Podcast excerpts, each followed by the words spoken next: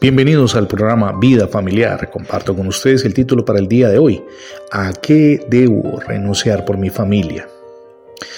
La discusión concluyó con la amenaza de que la familia se iba a fracturar.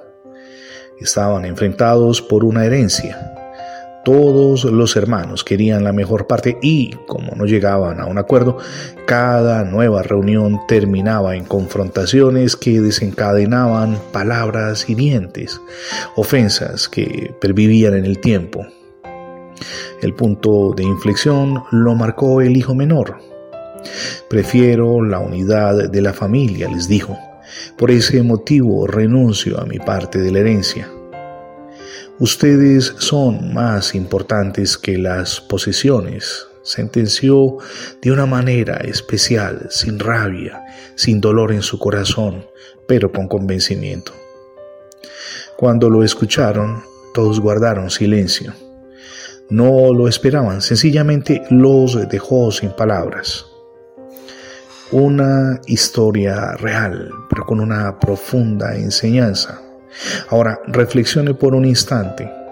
¿Para usted son más importantes las posesiones materiales que la familia?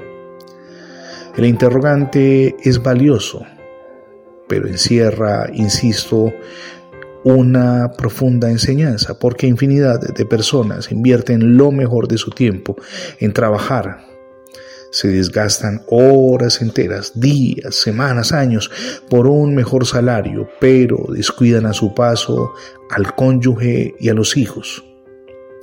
¿De qué sirven las riquezas si nos quedamos sin familia? Es hora de hacer un alto en el camino. Si le pide a Dios, sin duda Él le mostrará en qué aspectos debe imprimir cambios. Hoy es el día apropiado para revisarnos. Reflexione a qué debería renunciar por amor a su familia. Probablemente esa renuncia es la que necesita para salvar su hogar. Dios le está llamando a tomar decisiones, decisiones que sin duda son importantes para que retome el control de todo. Hoy es el día para que usted tome esas decisiones en la carta a los Colosenses, capítulo 3, versos del 1 en adelante, el apóstol Pablo escribe, Por lo tanto, ya que ustedes han sido resucitados con Cristo, busquen las cosas del cielo, donde Cristo está sentado a la derecha de Dios. Piensen, dice Pablo, en las cosas del cielo, no en las de la tierra pues ustedes murieron y ahora su vida está escondida con Cristo en Dios. Cristo, dice en el verso 4, es la vida de ustedes. Cuando Él aparezca, ustedes también aparecerán con Él y tendrán parte en su gloria. Lo material finalmente, mi amigo y mi amiga, es pasajero. Lo trascendente es eterno y lo trascendente en este momento es su familia.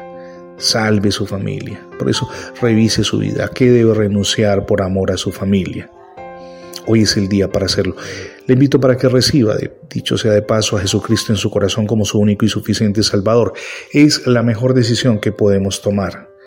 Cristo morando en nosotros permite iniciar el viaje maravilloso hacia el cambio y la transformación personal, espiritual y familiar que tanto anhelamos pero necesitamos con urgencia.